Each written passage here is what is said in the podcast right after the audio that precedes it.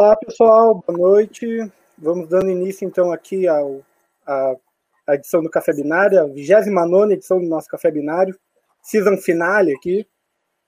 Hoje vamos estar batendo um papo aqui com o professor Adenauer, é, o pessoal que vai estar é, junto comigo na nossa banca virtual aqui são os meus colegas do PET, o Heitor e a Amélia, e a Aline e o Vinícius, que são nossos colegas aqui do Diretório Acadêmico. É, primeiramente, lhe dou as boas-vindas, professor. Muito obrigado por aceitar participar aqui com a gente. A gente agradece bastante. E já começo, então, com a primeira pergunta da, da nossa série aqui, digamos assim. É, gostaria que o senhor se apresentasse, por favor, sem, sem mencionar sua profissão. Então, quem é o Adenauer, por favor? Muito obrigado pela participação. Eu que agradeço, gente. Uma alegria estar aqui participando desse projeto de vocês. Tá? Um projeto que eu entendo assim do maior significado, independente desse momento que nós estamos vivendo. Tá? Eu que já estou na universidade há muitos anos, sei que muitas vezes a gente acaba não se conhecendo, embora esteja próximo. Né? Então, parabéns. Né? Parabéns pelo projeto, vocês são ótimos. Tá? Muito legal, muito legal isso. Eu fiz, eu já vou começar fazendo, confessando uma coisa. Eu fiz um esforço alucinado para não ver edições anteriores. Foi algo terrível, gente. Eu acho que agora eu sou capaz de fazer uma dieta depois dessa, porque eu não quis ver, porque eu não quis perder um pouquinho a naturalidade, né? E, e por que, que eu estou dizendo isso? Eu estou dizendo isso porque o Adenauer fora da profissão é um virginiano com ascendente em Ares, detalhista. Detalhista. Até os 35 anos eu sofri demais por isso. Então, os caras que são detalhistas, eles, eles sofrem, claro, né? no paraíso, que ser detalhista para nossa área aqui, computação, tecnologia, é um barato legal, que te faz sacar coisas legais, mas te onera legal também, né? Te onera legal também. Então, esse é o Adenauer, né? uh, assim, não professor, né? cara detalhista que gosta de. Quando eu digo detalhista, não é uma questão de ser perfeccionista, eu sou um cara super atrapalhado, na verdade, mas que gosta de detalhes, né? Então, é, aquele lance, assim, isso sempre me atraiu muito na computação, me atraiu na eletrônica. Né? Eu vou contar um pouquinho da minha história para vocês, vocês vão entender isso aí. Tá?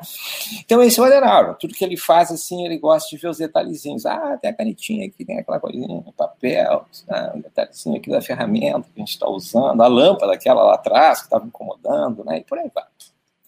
Esse é o Adenauer. Esse é o Adenauer. Esse é o Adenauer.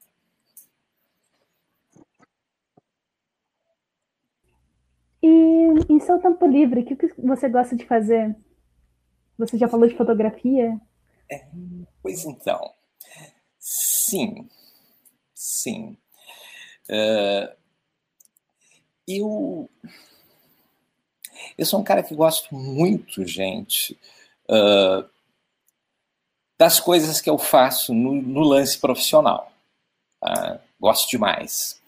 E eu tinha, um, agora recentemente, um amigo me disse assim, cara, quando tu gosta muito dos detalhes, né, Raivon, detalhes, das coisas que tu faz, da tua profissão, uh, os hobbies acabam sendo impregnados por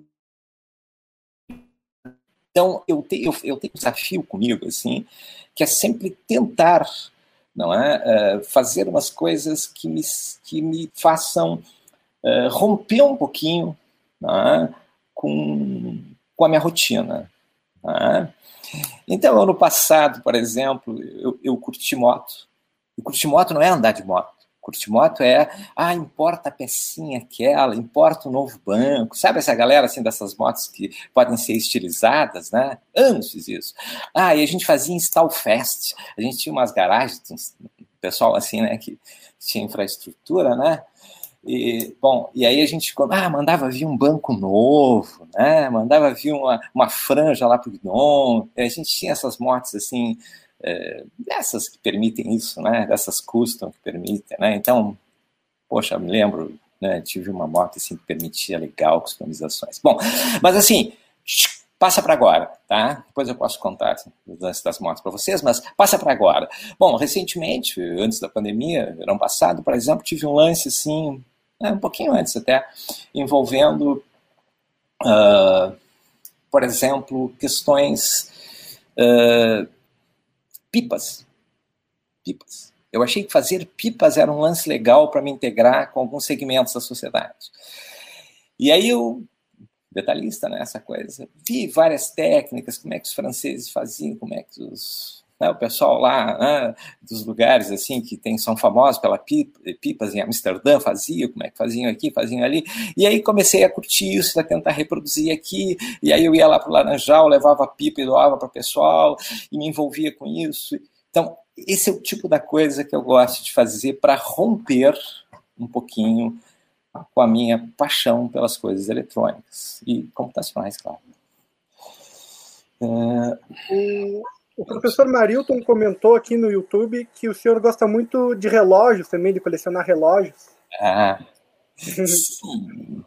Sim, o professor Marilton tocou num ponto aí. Sim.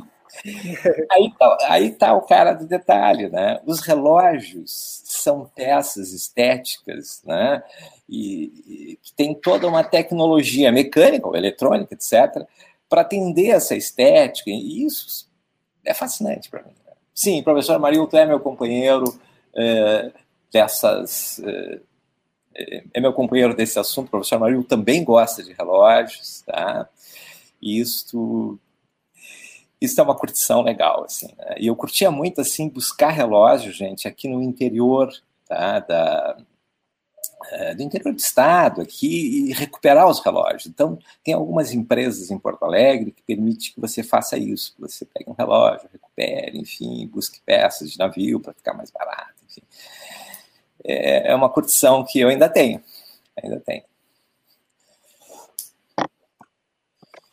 Poxa vida, muito legal, professor. Legal mesmo, legal mesmo. É bom. Já, já demos para conhecer um pouquinho, né? Um pouquinho da tua vida, sim. Depois a gente vai querer conhecer um pouco mais, né? Mas a gente gostaria também de trazer um, pouco desse papo agora para a área acadêmica, né? Que a gente, antes a gente perguntou um pouquinho de ti, sem, sem mencionar essa área, né? Mas a gente quer também conhecer um pouco é, dessa, dessa parte da tua vida, né? Que já vem de longos anos. A gente queria que tu nos contasse um pouco aí de como foi tua graduação, teu mestrado, doutorado, né? Os desafios, é, como tu quiser contar, né? Como tu, como tu é bem detalhista, como tu falou, tu pode nos contar à vontade. Legal, legal, gente. Então, é, deixa eu contar para vocês um pouquinho a graduação, tá? Eu era um, era, bom, sou de Bagé, né? Nasci numa cidade do interior, perto daqui, e, e aí, bem, a minha família achou que eu ia sempre querer ficar lá e tá. E aí, quando chegou no último ano, assim, né? Enfim, eu tinha que entrar para a universidade, fui possuído por um desejo imenso de estudar fora de Bagé, né? e, talvez para romper com a questão familiar, sair de casa, mas assim, eu fui possuído por essa ideia. E aí eu fiz vestibular em Pelotas e em Porto Alegre. Em Pelotas, na época, o curso que eu queria que me interessava era o curso de engenharia elétrica, que era o que tinha na área de tecnologia em Pelotas. E aí em Porto Alegre eu fiz para eletrônica na PUC e para eletrônica na UFRGS. Bem, eu passei em Porto Alegre e passei em Pelotas. E é óbvio, a minha família disse assim: imagina, tem um pouco aberta, guri criado aqui no interior, tu vai para Porto Alegre, vai ser um problema isso, tu vai ficar em Pelotas. E eu fiquei em Pelotas. Fiquei em Pelotas, fiz o meu curso de engenharia elétrica uh, na UCPEL, né? uh, foi muito legal, assim, posso contar agora algumas passagens para vocês, e eu me especializei em eletrônica, né, meu lance, assim, fiz engenharia elétrica, enfim, que era o curso que tinha, e aí tu podia ir fazendo mais cadeiras para um lado, mais cadeiras para o outro, não é tão flexível quanto hoje, mas tinha uma certa flexibilidade, tinha as optativas, era o nome que se dava na época, e eu fui um cara que fiz as optativas mais para o lado de eletrônica, tá? E na minha graduação, assim, tive passagens assim, muito pitorescas, né? Nem sei se eu não estou antecipando, tá? Eu estou dando uma olhadinha aqui nas perguntas, tá? Ah, perfeito. Aqui uma pergunta, tá? Desafio. Tá, eu vou falar um desafio uh, da graduação, tá? Eu, eu era nesse lance aqui, detalhista, tá? Bom, primeiro semestre, né? Saí de Bagé, guri, aquela coisa. E Bem, me lembro que tudo estava correndo bem. Eu só estudava, a família me mantinha aqui, né? E, bom, e aí, gente, eu. Uh, final, final, assim, três quartos, tá? Do, do, uh, do curso, do, do, primeiro semestre, né? Três quartos do primeiro semestre, tinha uma disciplina que era Cálculo Diferencial Integral 1 eu estudava legal, assim, me matava estudando aquele troço, tá? Livros, assim, que vocês não devem ter estudado, Piskunov, Leithout, né? Bom, talvez alguns desses vocês tenham ouvido falar, assim, com tradição. Eu fiz todos os exercícios daquele troço, mas eu chegava nas provas e tinha um, um trauma. E eu sofri demais com aquela cadeira. A professora, a professora Solange Franco, né, que com certeza é conhecida, uh, uh, enfim, de vários assim que vão assistir, outros professores que vão assistir, né? Ela, ela foi, deve ter sido professora de vários professores. E a professora Solange Frankfurt era super, era uma mãe, assim. Como a professora Renata Eco, seus alunos, uma mãe. Tia, eu ficava no nervosismo, eu quase rodei naquele troço, foi um trauma. A sensação que eu tenho é que ela me passou, mas eu estudava desgraçadamente. Resultados, em cálculo 2 e nos outros seis cálculos que eu tive que fazer, virei monitor. E isso foi maravilhoso. Mas, gente, eu eu, a sensação que eu tive com aquela disciplina, de que será que eu não vou conseguir passar, assim, vou ter que desistir do curso agora porque eu não consigo. Mas, na verdade, era um bloqueio, tá, gente? Eu não conseguia entender a razão desse bloqueio, não, não, não, não, né? não mas depois passou, passou e depois me super bem nos outros, virei monitor, inclusive. Eu acho que até em função disso eu acabei virando, gente, professor, tá? Porque virei monitor da Cálculo 2, tá? Bom, tá, então tá, ok. Esse foi meu trauma. Reparem que todo mundo tem esses probleminhas com as matemáticas. Tá? No meu caso, eu não sei, eu não sabia por que, que eu tinha. Eu não sei se porque eu, eu, eu até gostava, vocês entendem? Bom, mas ok, passou. Aí, beleza. Fui para fui o mestrado, tá? Fiz a graduação, Antigamente, você conseguia, uh, com a graduação, uh, uh, entrar na universidade. Eu virei professor na Católica, tá? fiquei professor na Católica, comecei a dar aula na Católica, passaram-se uns anos, né, bons anos, bons anos, talvez quase 10 anos, alguém disse assim, cara, você tem que fazer mestrado, tu é um cara que gosta desse lance, tem que fazer mestrado. Bom, gente, quando eu fui fazer mestrado, lá eu encontrei a minha turma de mestrado, né, onde nessa turma estava o professor Gerson Cavalheiro, né, dentre vários outros aí, né, mas o professor Gerson, né, nosso querido professor Gerson. Gente, eles eram todos bolsistas da Grande Porto Alegre, assim, eles sabiam tudo, eles já sabiam até o título da dissertação. Eu me lembro de uma reunião que teve numa sala, eu não sabia direito o nome do meu orientador, para vocês terem uma ideia. O professor Felipe Navô, começou me orientando no mestrado, não sabia direito o nome dele. Aí teve uma sala, o professor Felipe Navô fez uma hora de unida, assim, fulaninho, fala o que quer fazer, Beltraninho, fala, e o troço veio na minha direção, assim, eu digo, pelo amor de Deus, não sei direito o nome dele. Gente, foi um trauma aquilo. Foi um trauma porque a turma do professor Gerson, enfim, a minha turma, né, minha turma, porque eles ficaram amigos demais, assim, meus, né, uh, eles, eles eram de lá, eles eram bolsistas, eles, entendem, eles tinham uma vida na Grande Porto Alegre, em PUC, em URGS, né? eles eram bolsistas na PUC, eram bolsistas na URGS. Foi um trauma, foi um trauma. Tipo, gente, como é que eu vou conseguir fazer um mestrado aqui? Essa gente sabe tudo. Tá, ok. Mas aí passou o tempo, eu, eu, eu estava dedicado, só, eu, fui, eu, já era, eu já era funcionário, eu dei uma curto-circuitada no tempo, tá, gente? Eu já era funcionário na UFPEL, já era professor, depois eu tenho que contar um pouquinho esse lance para vocês aí. Eu sou meio uma peça em extinção nesse lance da minha, da minha história de relação profissional. E, bem, e aí, né, gente, uh, avançou o mestrado, claro, avançou. Eu passei por experiências, assim, muito loucas, porque eu era um cara de engenharia que tinha me interessado pela computação porque eu, quando fiz meu primeiro curso fora de Pelotas, fiz na USP com o professor Zufo, pai, não Zufo filho aí, Zufo pai, tá? E, e o Zufo pai deu um curso sobre microprocessadores. Tinha, eu vim encantado, fiquei curso de especialização, eu fiquei encantado, tinha um futuro, são esses microprocessadores aí, porque isso aí o cara vai poder né, eh, fazer, não, não, é Intel, né, é uma coisa que você consegue fazer. Bem, aí foi quando eu me apaixonei de vez pela computação. Claro que eu já mexia com os computadores, já tinha um lance assim, tinha dois, três computadores na cidade quando eu fazia engenharia, né? Isso é quase inimaginável, né? Tinha um computador na UCPEL, um computador na UFPEL e um computador numa empresa chamada Servidata, que depois virou DataSys, enfim. Em seguida mudou esse cenário, tá? Mas durante um tempo era assim. Bem, e aí, gente, quando eu vim desse lance lá da, da USP, né? Eu comecei a me virar para a computação e meu mestrado já foi em computação nesse cenário que vocês viram aí. Tá? E acabou que deu tudo certo, assim, foi aquele impacto inicial. Aí eu estava liberado das universidades para fazer mestrado, me dedicava dia e noite para o mestrado, e, e, deu tudo certo, né? Claro que eu tive um choque, porque eu era engenheiro, engenheiro que programava Z80, em Assembler quase. Aí um sujeito lá, né, não, estou exagerando, né?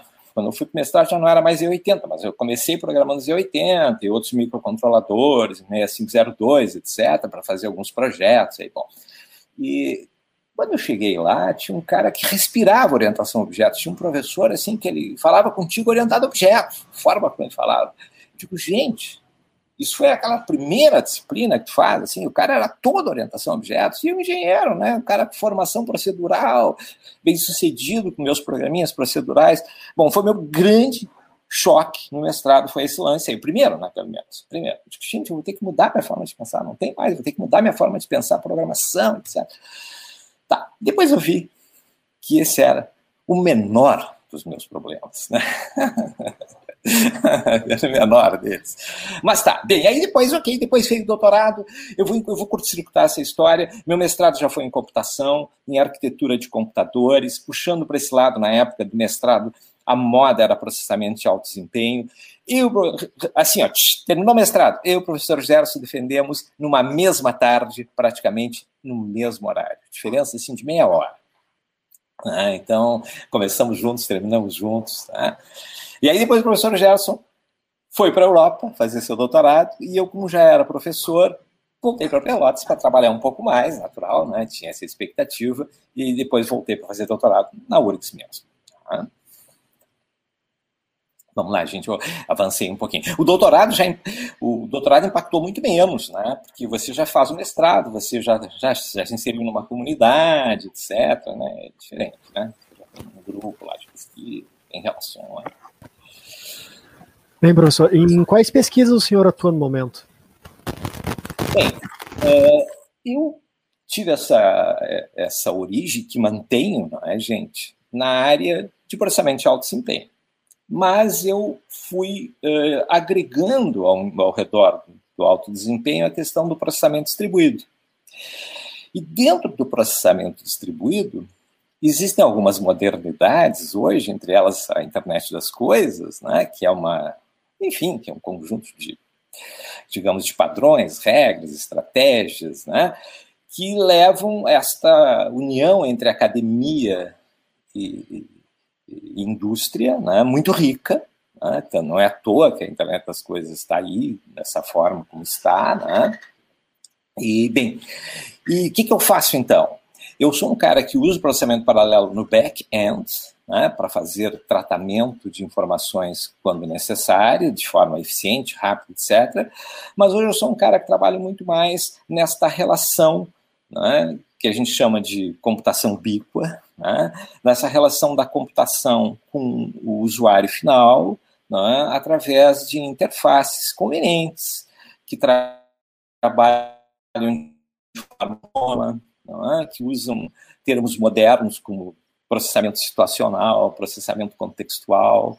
Né? Então, a ideia, gente, o foco hoje do que a gente faz não é, é processar, é usar computação autônoma aplicada às mais diferentes áreas, eh, digamos, eh, do conhecimento, né? A medicina, saúde, né? Mais genericamente, agricultura, não é? Até a própria educação, enfim, usando esta ideia de que a computação precisa desaparecer, é? A computação ela não pode ser um ônus para o usuário, né? Ela tem que estar o mais imersa possível nas suas na sua ergonomia existencial. Algo assim, gente, como os óculos. Né? Quer dizer, eu, quando estou agora falando com vocês, eu não estou olhando para meus óculos. Nem lembrava que, eles, que ele existia. Eu tirei ele agora e aí eu olhei para ele, porque eu estou vendo pelos óculos, eu não estou vendo os óculos. Então, nessa perspectiva moderna que a gente está uh, falando, a computação se coloca desse modo, o mais ou mais transparente possível, claro limites, naturalmente, né, por vários motivos. Então, um pouco é isso que eu faço. Aí você tem sensores, você tem atuadores, e você tem, sobretudo, uma lógica para tratar isso tudo, e aí surgem os middlers, enfim. Né, esse, essa engrenagem toda se mexendo aí. Né? Aí tem os, os devices que você carrega no corpo, as coisas que estão é, na sua casa, no dia a dia das cidades, as cidades inteligentes. As cidades ficam inteligentes, as casas ficam inteligentes, né?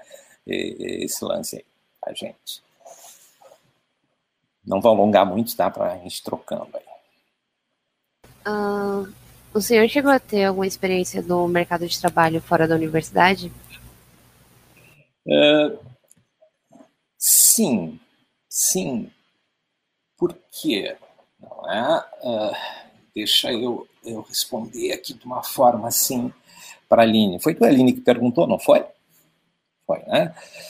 Tá. Uh, assim, ó. Eu sou um cara que curto muito isso da proximidade com a empresa. Tá? Isso vem um pouquinho da minha, da minha história, assim, né? Lá do início, enfim, como engenheiro, enfim. Então, eu acabo uh, acabo me aproximando.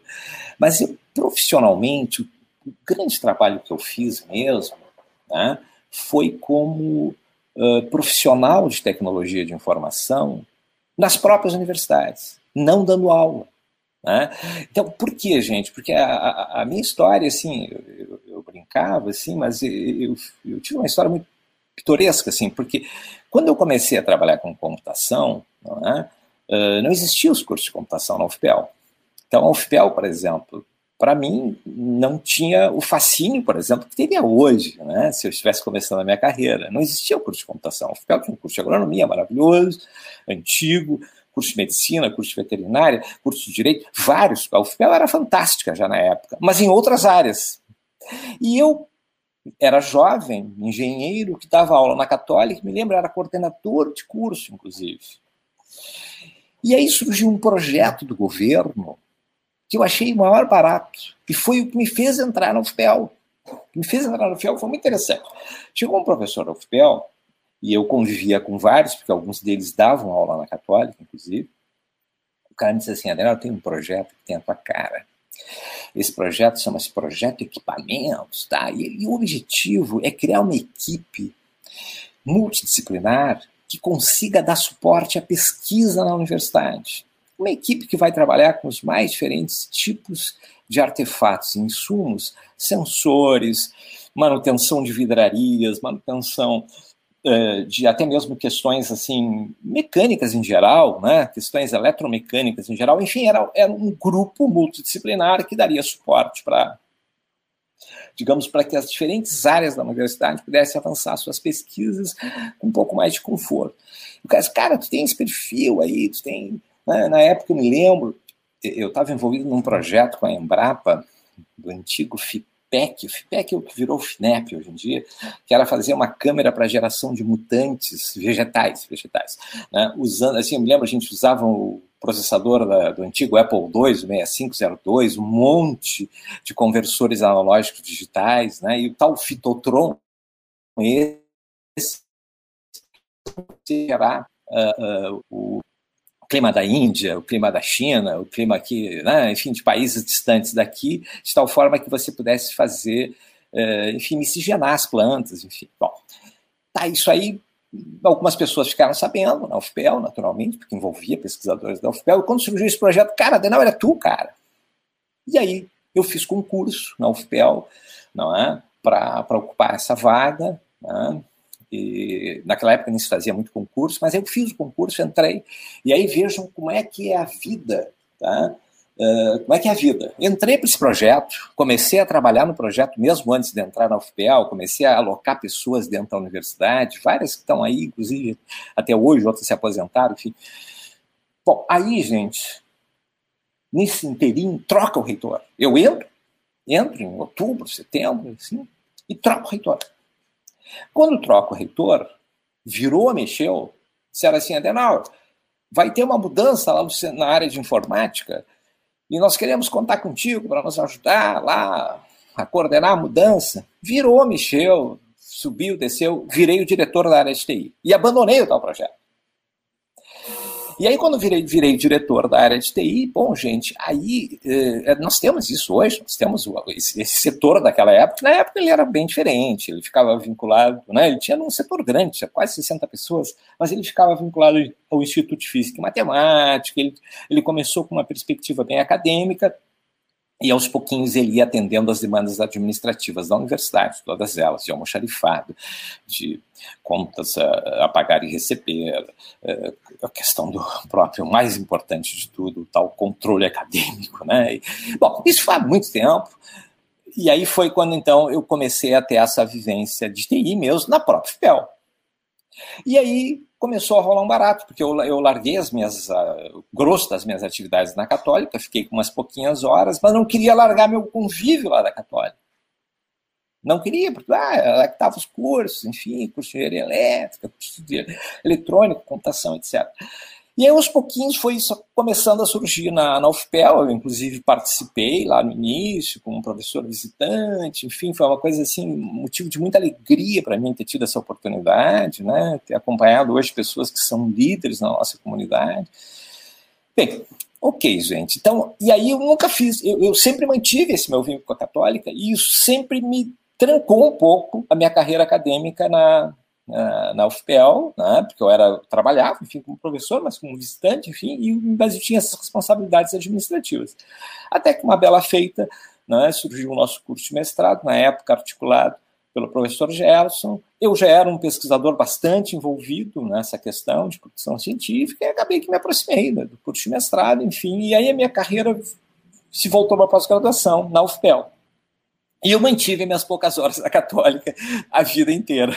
É, enfim, tá ok. Resumir, resumir assim, não quero alongar muito, porque isso aí começa a ficar um pouco chato, tem outras coisas que eu acho que a gente pode falar, tá? Mas isso é um caso, como digo, meio raro, meio em extinção, porque normalmente as pessoas não mantêm, né? Eu acabei mantendo porque, eu, eu bom, eu ajudei a criar os cursos, né? Ajudei a criar curso de eletrônica, os cursos de computação na própria católica, ajudei, participei, eu estava lá, e aí você acaba criando vínculos, enfim. Bom, e aí você monta a sua vida, né? Passa rápido.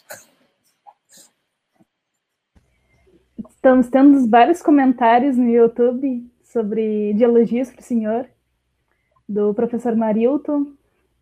Obrigado. Eles são os amores. São os amores. Do João Bote... Uh, continuando a entrevista, se você pudesse começar tudo novamente, o que, que você estu estudaria se não fosse mais para essa, essa parte de é. eletrônica? É. Então, sabes que uh, é muito interessante. Eu, se eu pudesse fazer tudo de novo, eu faria a mesma coisa de novo, só que um pouco diferente. Gente, eu sou absolutamente apaixonado pelo que eu faço. E isso é que me dá energia na minha idade para trabalhar, às vezes, às vezes não, quase todos os dias, três turnos. Claro que eu faria diferente.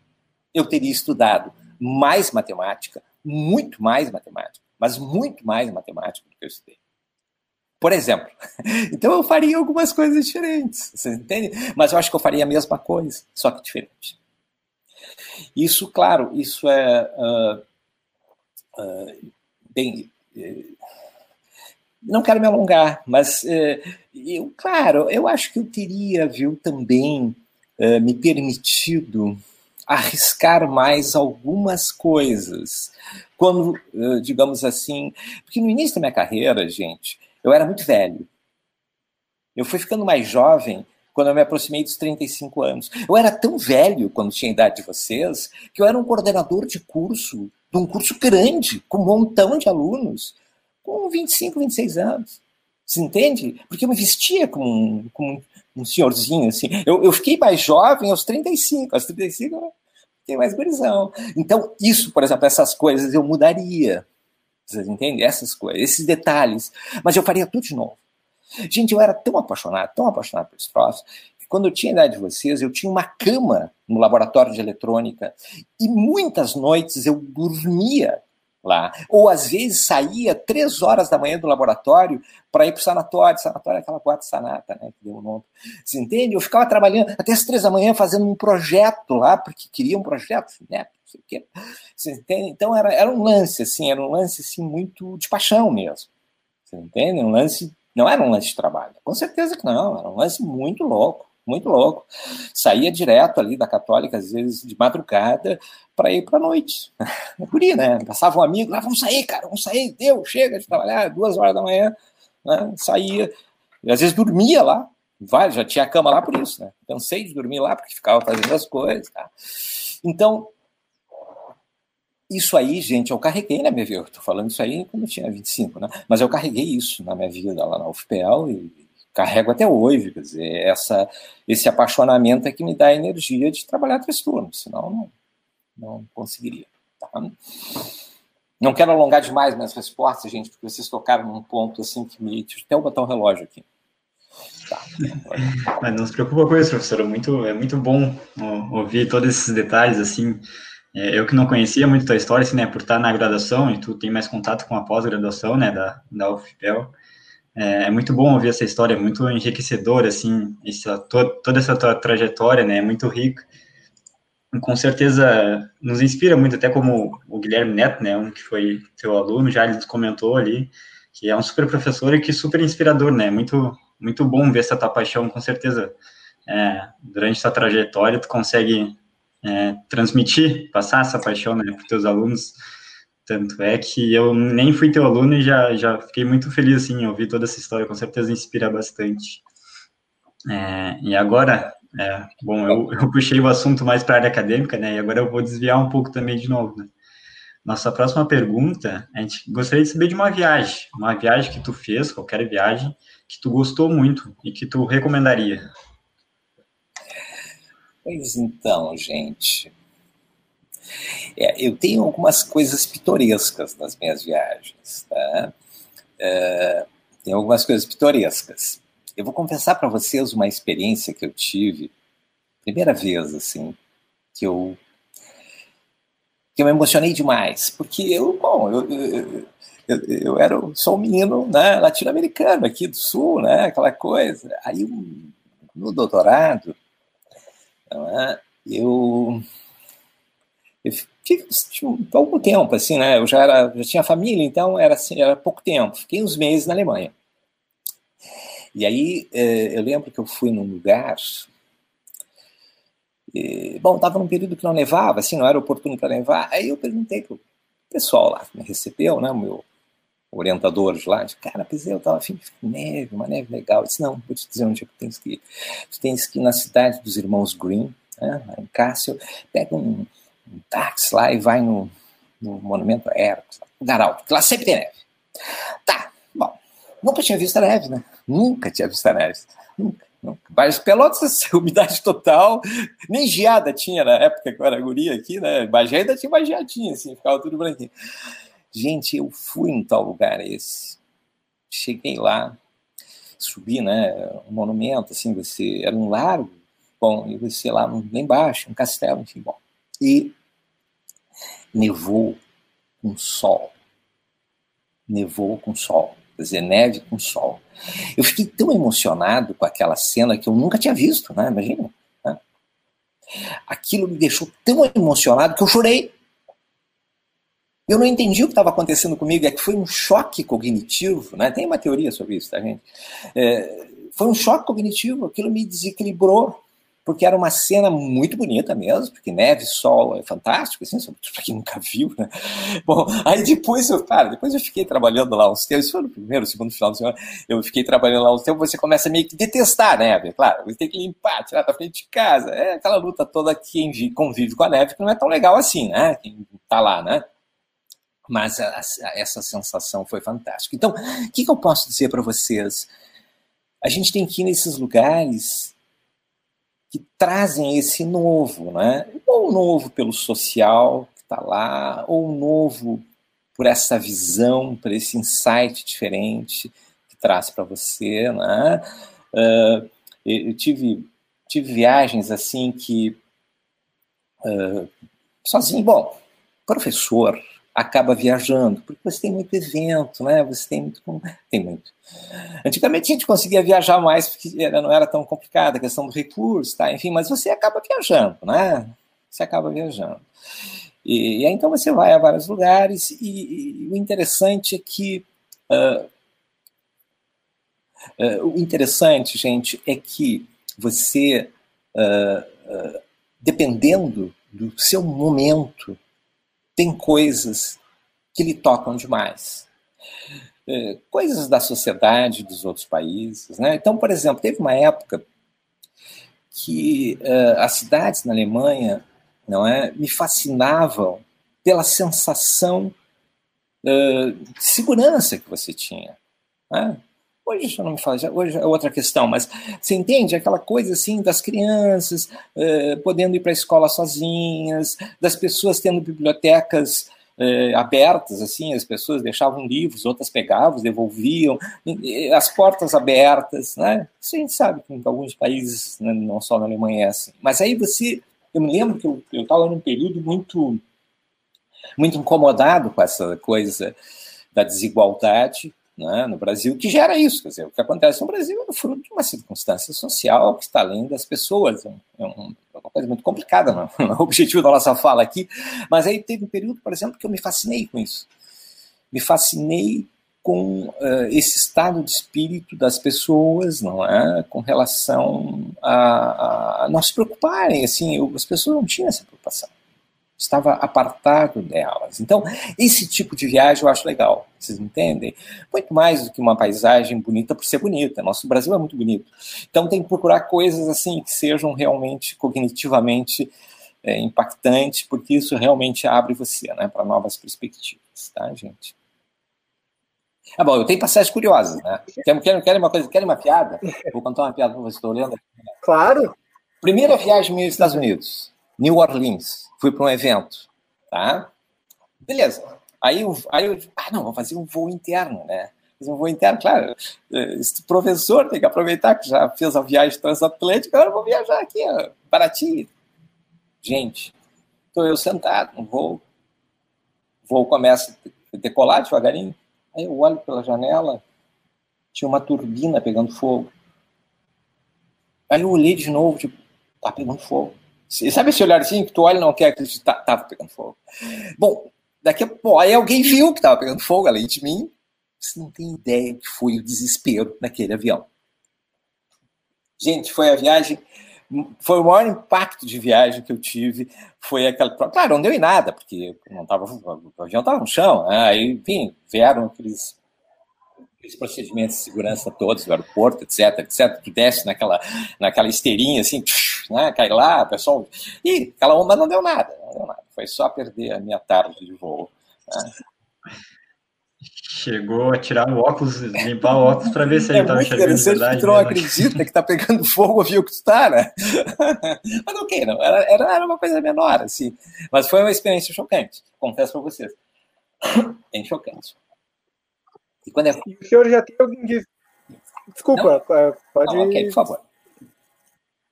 O senhor já tem algum destino para depois da pandemia, para desse período de isolamento aí que a gente não pode sair de casa? O senhor já tem algum algum destino para ir? Tenho, gente, assim, ó, mas é um destino de natureza profissional, tá? Eu, eu, eu, eu tinha planejado um. Não chega a perceber um pós-doc, assim, eu tinha planejado um estágio em Grenoble, né? O Grenoble é um centro tecnológico, assim, bem forte, né? Meu, meu orientador trabalha lá, vários colegas fazem pesquisa lá, enfim. Então eu tinha esse destino marcado. Eu ia, eu ia exatamente verão passado, e aí não fui. Bom, então eu tenho esse destino. Pretendo ficar. A meta é ficar três meses lá, no máximo. É, um, é um projeto que a gente tem, enfim, tem que ficar um pouco lá para reativar parcerias, porque a gente pode encaminhar os nossos alunos. Tá?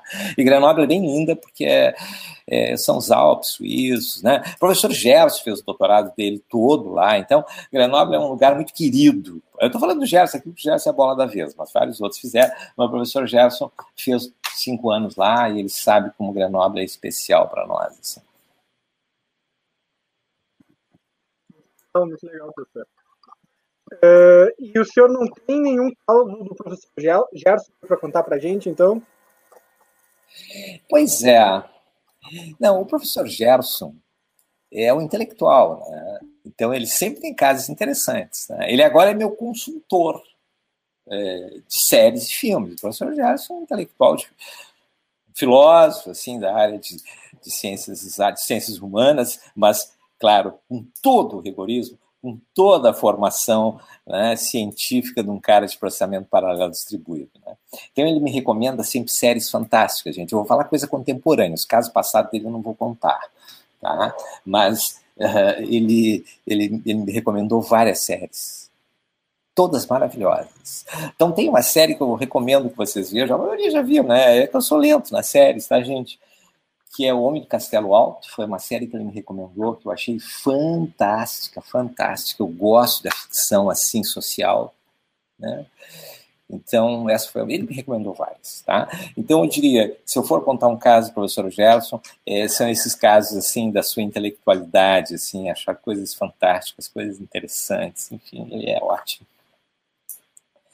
Tá, tô falando do Gerson porque eu não quero diversificar, né? Mas eu sou uma pessoa que tem uma relação muito muito boa com todos os colegas. Eu trabalho muito em grupo, você sabe, né? Eu ministro aulas com a professora Ana Marilza, trabalho direto com a professora Renata, é, professor André, quer dizer, os lupianos, bom, como é, os, os lupianos são muito unidos, todos, todos orientamos juntos, enfim, somos todos muito unidos, mas eu trabalho também com os não lupianos, né? eu, eu, eu, oriento junto com colegas dos outros grupos, eu, eu isso é um privilégio de quem é, tem um pouco meu perfil assim, existencial, de curtir muito essa coisa da, das relações e é, os trabalhos interdisciplinares e mais. Ok.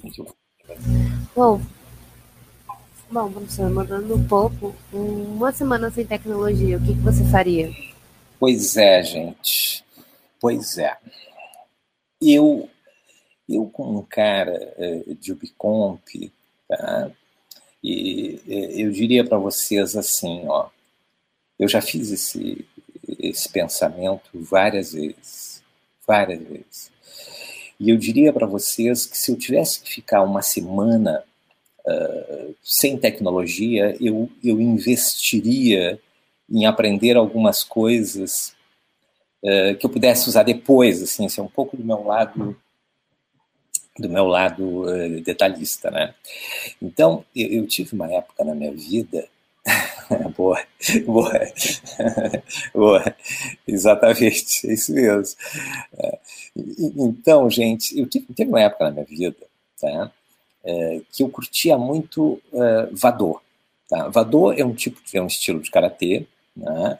É, que foi criado uh, no Japão porque as pessoas não se interessavam mais no Japão por cortar tijolos com as mãos ou segurar flechas, né? Japão feudal. Então os universitários, os universitários eh, japoneses não queriam mais eh, praticar karatê da sua forma tradicional, estava ficando meio sem utilidade, meio sem sentido. Aí um cara lá criou esse estilo chamado Vado, que depois se dividiu em Vadokai e Vadoryu. E um desses estilos chegou em Pelotas, aí. um cara se interessou e eu me interessei por esse negócio e comecei a praticar, pratiquei anos, muitos anos. E você sabe que eu tive experiências muito transcendentes quando eu fazia esse troço. E depois eu tive que parar porque eu tive um acidente aí, assim, que me tirou um pouco dessas atividades físicas mais severas. Tive um acidente morto. Mas, graças a Deus, assim, foi uma coisa que ficou bem situada no tempo e me impediu apenas algumas coisas, como, por exemplo, praticar esse estilo de karatê que eu gostava. E o Vador, o objetivo dele é não ter, é, diferentemente, por exemplo, do, de outros estilos que são full contact, o, o Vador, você não trabalha o contato, você trabalha, na verdade, muito mais o movimento, é muito mais o kata, é muito mais aquela dança. E por que, que eu falo isso para vocês?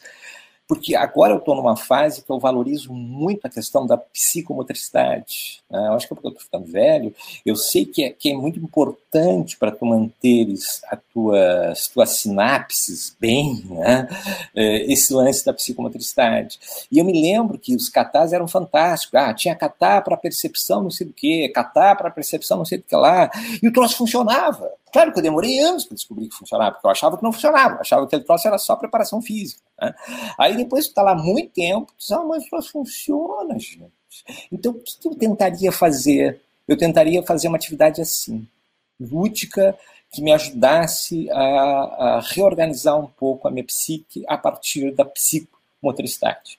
Tá? Claro, gente, isso é muito difícil, eu quase enlouquecer, porque a, minha família diz que o meu notebook é, tem uma, uma simbiose comigo, porque eu levo o notebook para todo lado, entende? Eu vivo com esse troço, né? realmente. Então, meus notebooks se pagam, porque eles viajam comigo para todo lado, comigo para todo lado na casa, enfim.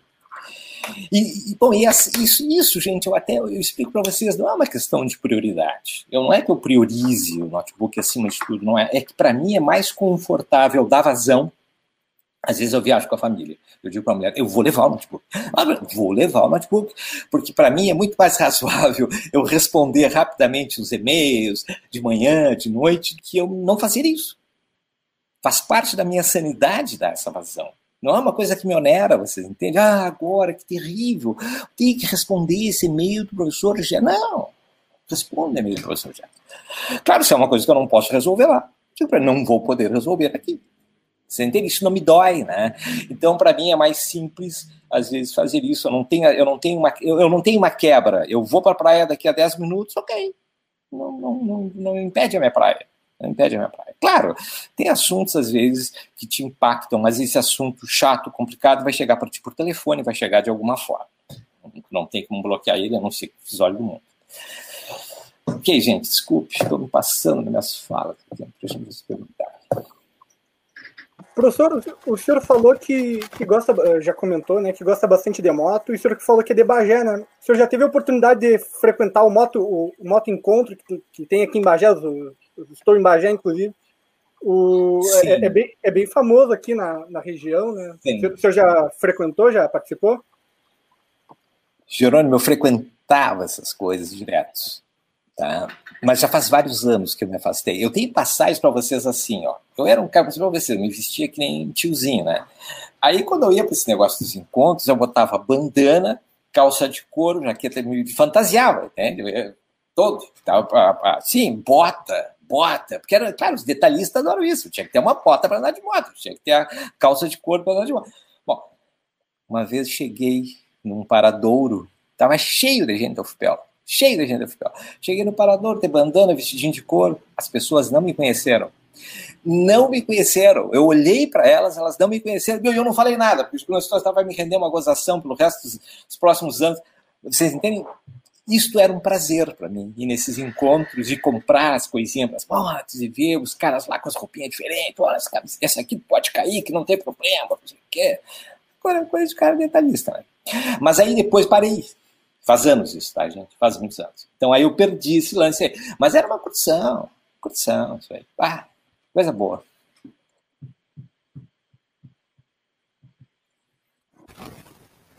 Professor, se pudesse assumir qualquer cargo no mundo, qual assumiria? Gente, eu vou explicar uma coisa para vocês. Se eu tivesse o poder, poder significa dinheiro, né? Se nós poder assumir qualquer cargo de dinheiro, vamos dizer assim, né? Tem uma associação intrínseca, poder econômico, poder político, poder não sei o quê. Se eu tivesse dinheiro para assumir qualquer cargo, eu ia fazer a mesma coisa, só com dinheiro. Eu ia ter um laboratório, ia pagar as bolsas para as pessoas poderem estudar, sem ter que trabalhar naquele período, claro, depois elas têm que devolver para a sociedade. Gente, eu ia, eu ia fazer a mesma coisa, só que com dinheiro. Vocês entendem? Com dinheiro. Eu ia ter, eu ia ter o research engineer, que é um sonho de todo professor. O research engineer é um cara com doutorado especializado, com pós-doutorado, que não precisa dar aula, que trabalha contigo para manter a produção do grupo ali, do software. Eu ia fazer a mesma coisa, gente, só que eu ia mudar um pouquinho o jeito. Né? Ia, ia, oferecer, ia poder oferecer. Minha ideia seria oferecer para as pessoas condições ainda melhores, ainda melhores para fazerem seus trabalhos. Né? Por, quê? Por quê? Porque eu acredito na profissão professor. Né?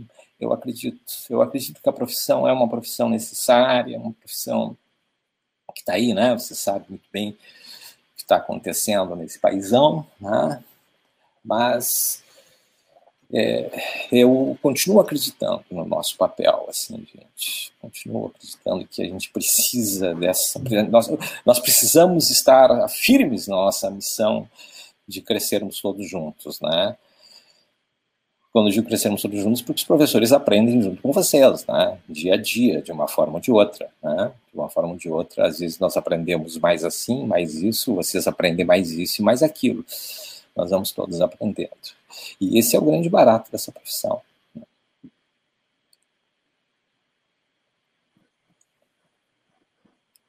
Legal, legal. A gente tem vários comentários aqui no YouTube. O pessoal tá, tá bem, bem, animado, gostando muito da sua, da sua entrevista. Inclusive, o professor Guilherme Neto é, comentou aqui no YouTube para gente. Adenauer, Conta a história do salsichão de relógio. pois é, gente, pois é. Eles ainda existem, professor Guilherme. Eles ainda existem. É, o salsichão, gente, é porque é, quem curte colecionar relógios, né? Fica um pouquinho compulsivo. Aí eu ia, por exemplo, lá numa loja. Esse pessoal que dá manutenção achava um relógio de 1940 e poucos, né? Ah, te pegava, né? Bom, aí tinha muitos relógios. Aí o que o professor Guilherme se refere? Eu botava eles num rolo, como se fosse um, um braço, né? E ali ficavam os vários relógios dentro de uma gaveta, né? Essa gaveta tinha um separador. e ainda eles, eles ainda existem, tá? Os salsichões ainda existem. Né? Claro, eu tenho agora já uns outros compartimentos. E você sabe que eu, eu resisti muito em ter esses relógios digitais, tipo esse aqui, né? Porque é, eu sabia que eu ia ter que parar de usar as minhas essas preciosidadezinhas aí, vocês entendem? Isso foi uma decisão assim que a pessoa, ah, não, tem o cara da computação, o bico, rapaz, como é que tu não vai ter um, um smartwatch? É, tem que ter, tu dá aula disso, não sei. Bom, acabei tendo que comprar, claro, porque eu, eu precisava dar opiniões, né? Até para os próprios alunos, né? questões de software, tendências de software, como é que você programa isso, como é que você faz isso falar, etc. Aí você tem que usar um pouquinho, né? Mas eu resisti existir por causa dos tais salsichões de relógio. Aí, gente, é, é um barato, né? Diz, ah, hoje que relógio vou usar? Esse aqui, né? Esse aqui.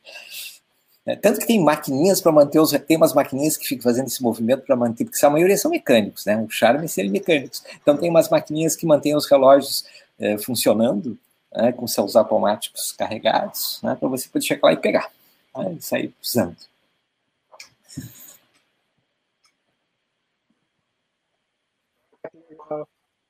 Valeu, Guilherme.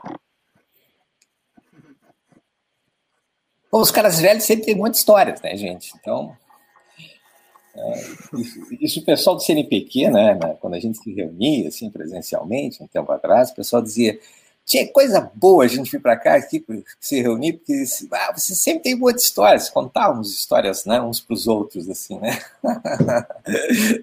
Isso é uma característica de professor, né? professor Marilton tá perguntando sobre a Paula, quando entrou na história. Ah, Paula, gente. Não, ah, tem, não, a Paula tem várias passagens fantásticas para contar, mas vou contar uma aqui a pouco para vocês. Eu fazia engenharia elétrica, né? E só tinha três computadores na cidade. Pô, Marilton, vou aproveitar aqui, vou dar uma entregada aqui numa história da Paula. E tinha.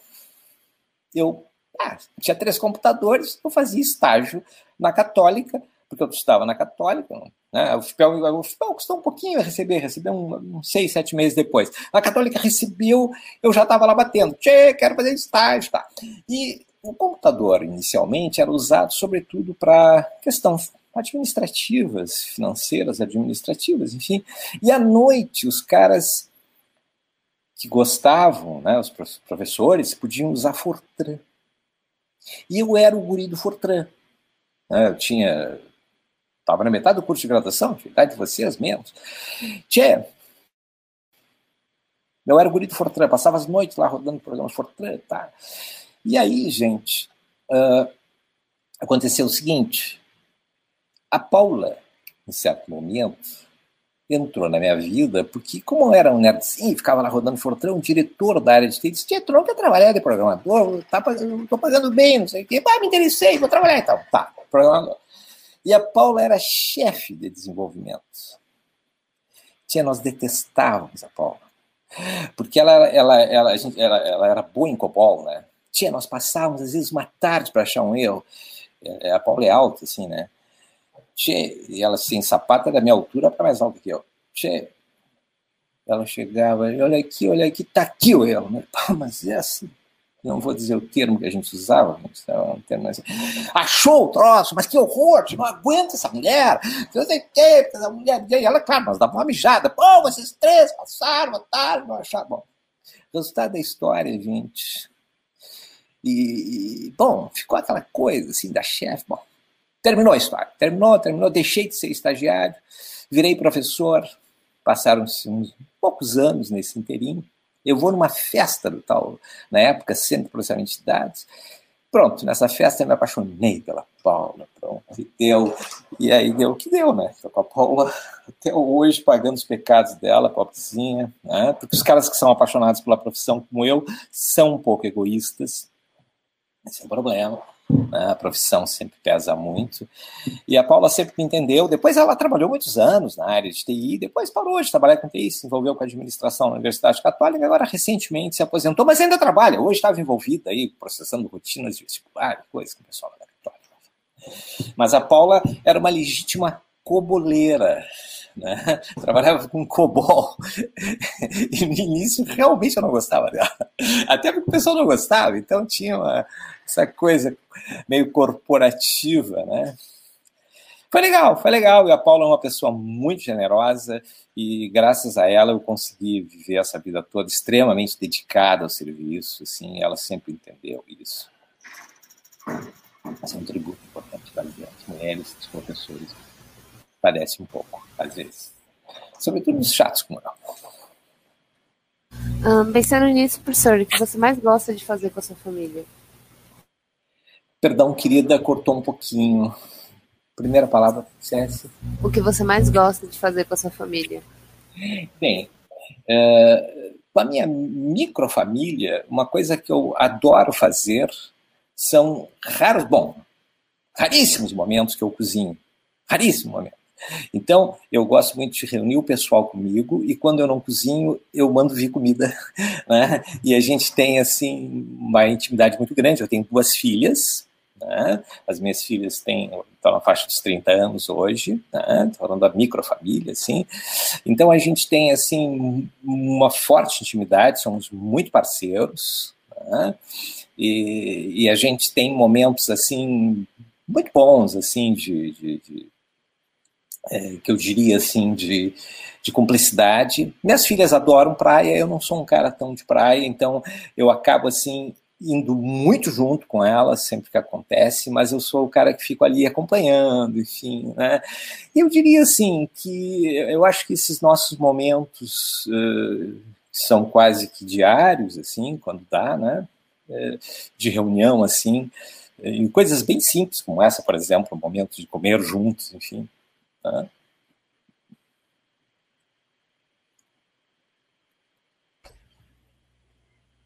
Uh, agora temos um comentário do Vilney uh, perguntando se o senhor continua jogando videogame. Pois é, Vilney. Não consigo mais. Infelizmente, Vilney, perdi este prazer nos últimos anos, né? E, e, perdi por motivos assim realmente de não encaixar né, na agenda assim né? então eu perdi essa, essa coisa assim mas eu gosto muito de jogar enfim mas, mas perdi eu, se eu disser que eu jogo eu vou estar tá rolando vocês o senhor jogava o quê Querida, eu jogava sobretudo jogos. Ah, outra coisa, eu não jogava, joga... não jogava jogo de rede. Então vocês imaginem todos esses joguinhos bobos que existiam, eu jogava. Né? Desde Tetris, aqueles joguinhos infantis do Wii. Adorava jogar os joguinhos do Wii. Tinha um pouquinho de motricidade, né? Então eu jogava todos aqueles joguinhos. Então vocês entendem, eu não era um, eu não era um gamer uh, de rede, né? Não, não, não conseguia entrar E eu, eu fazia isso porque esse meu lado detalhista de que se eu começar a entrar nisso aí, eu não faço mais nada na vida. Então foi uma estratégia de sobrevivência. Tanto você imagina, eu jogava o I, coisa mais infantil que tem. Até, até, até hoje ainda tem meu I ali. Claro que com HD hackeando os joguinhos, de vez em quando eu passo um joguinho. Famoso HD externo. Exatamente. Professor, a gente já está se assim, encaminhando quase para o final já. Eu gostaria de fazer um pouco uma pergunta um pouco mais filosófica agora. É, visto esse ano né, que a gente viveu de pandemia, é, gostaria de saber qual foi o maior aprendizado assim, que tu tira desse ano que passou agora, esse ano difícil. É, eu acho que um aprendizado que, o maior aprendizado para mim, de certa forma, ele, é, ele é bem coletivo. Né? É, eu redescobri a minha casa, eu redescobri a minha casa, né? eu redescobri detalhes com a minha família. Então, eu acho que o grande aprendizado desse ano foi esse reencontro, esse reencontro uh, da gente com as coisas que estão ao nosso redor. Né? Gente, antes da pandemia, não foram poucos os dias que eu saía de manhã e chegava às 11 horas da noite em casa.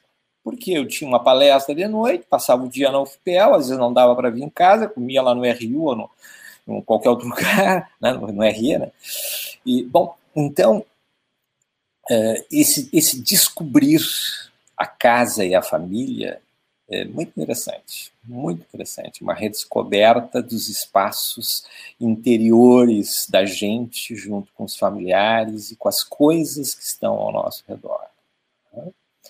Acho que aconteceu um pouquinho com todo mundo, assim, de certa forma. Mas eu acho que esse é o grande aprendizado. Claro, depois, naturalmente, toda uma abnegação, todo um cuidar de si para cuidar do outro, isso. Mas falando assim, numa perspectiva mais de relação, assim, eu redescobri eh, detalhes da vida familiar, assim, que nunca não, não existisse, né? Mas foram amplificados, foram retomados com uma intensidade maior.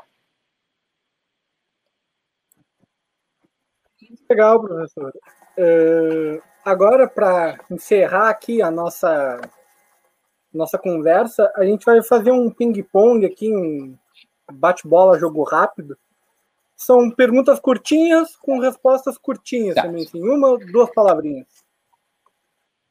Uh, então, beleza. Verão. Verão ou inverno?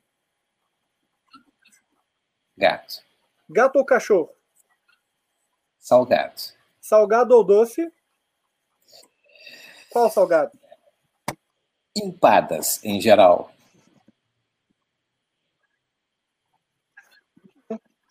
Viajar de carro ou avião? Carro. Assistir TV ou praticar esporte? Praticar esporte. Um país para visitar? Alemanha. Um livro? Eu vou dizer o que eu estou lendo. Alice no País do Quanto. Uma banda? YouTube. YouTube. Defina-se em uma palavra. Professor. Eu que eu sou. Se, as pessoas não me conhecem, elas dizem professor. eu não sou pesquisador, eu sou professor. Não, eu tô brincando, gente. É, eu, é, se eu tiver que me definir uma palavra, é aquilo que eu disse para vocês. Eu sou um cara detalhista. Não perfeccionista, diferente. E, para terminar, não pode faltar no churrasco? Bem, gente, vou sacanear vocês. Eu sou um cara que não como carne vermelha. Mas não pode faltar no churrasco a cervejinha, não pode faltar no churrasco. Mas eu, eu faço, viu? Eu não, eu não como, mas eu faço. Minha família come, enfim. E não pode faltar fraternidade, não pode faltar energia. Churrasco é energia, churrasco é energia, churrasco é vibração. Né? É, é um ritual antigo, né? Ao redor do fogo, assim, tribal quase, né? Então não pode faltar isso, sobretudo. Energia. Estamos ansiosos para poder fazer churrasco de novo depois desse, desse isolamento aí que não termina nunca, mas que, que há de, de terminar, com certeza. Entendi. Eu gostaria de agradecer ao professor Adenauer por ter disponibilizado esse tempo aqui para participar com a gente. Tá bom? Muito obrigado, professor. A gente agradece muito a, a, essa participação. Queria também aqui agradecer aos meus colegas de, de, banca virtual, digamos assim, que participaram do, comigo aqui da, da conversa com o professor, que, que foi mar, maravilhoso. O, a Amélia, a Aline, o Heitor, e também o pessoal que está no back, a, a Moni, que estão aqui com as, com as perguntas. Agradeço a eles também. É, é, como eu comentei no, no início, pessoal, é, é a 29 é, episódio do Café Binário aqui com, com o professor Adenauer, e esse foi o nosso season finale aqui, né? É, então, antes de, de, terminar, eu gostaria de fazer, fazer uns agradecimentos aqui, umas palavrinhas, para a gente encerrar com chave de ouro aqui essa nossa primeira temporada do Café Binário.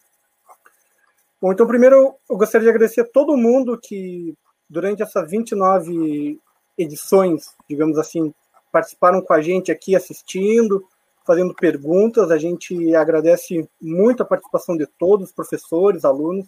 A gente achou muito legal todo é, durante toda essa discussão do projeto. A gente foi muito legal, acredito que para todo mundo, né, essa interação entre todos nós durante esse período de isolamento, né? A gente não pode estar junto, mas estamos aqui nesse, nesse ambiente, então, conversando, conversando sobre coisa séria, sobre brincadeira, dando risada. Então, eu a, a gente agradece todo mundo que estava aí na audiência. Também os convidados, os professores aqui, né, o professor Adenauer, que está aqui com a gente hoje, né, mas todos os professores e técnicos é, administrativos que participam com a gente, pela disponibilidade do tempo, né? Poderiam estar fazendo qualquer outra coisa, mas é, salvaram um pouquinho do tempo para vir aqui com a gente, conversar, se divertir, falar sobre coisa séria. Então fica também o nosso muito obrigado. Eu falei também aqui os meus colegas participantes, é, membros do PET e do DA, que em todos os episódios estavam aqui com a gente, fazendo perguntas, elaborando roteiros. Então, é, pela dedicação, pessoal, a gente agradece também. E os alunos convidados também, que participam aqui com a gente, né? A gente fica muito grato. Uh, também agradecer ao professor Leomar e ao professor Marilton, né? Que desde o início estão participando com a gente aqui, desde, desde o início, a gente não sabia muito bem como ia ser o formato aqui da, das nossas entrevistas, né? Eles sempre estiveram com a gente. Então, muito obrigado. Também a, a Laura, que é nossa colega aqui do curso, que foi a âncora hoje aqui, como eu, como eu estou hoje aqui, né? Ela foi em muitos episódios. A gente muito também com todo o desenvolvimento do projeto. Então a gente agradece também a todo mundo. É, bom, é a final da primeira temporada, né? Mas aguardem aí que no próximo semestre estaremos trazendo novidades, a gente não pode falar ainda, mas aguardem que, que teremos cenas dos próximos capítulos, digamos assim.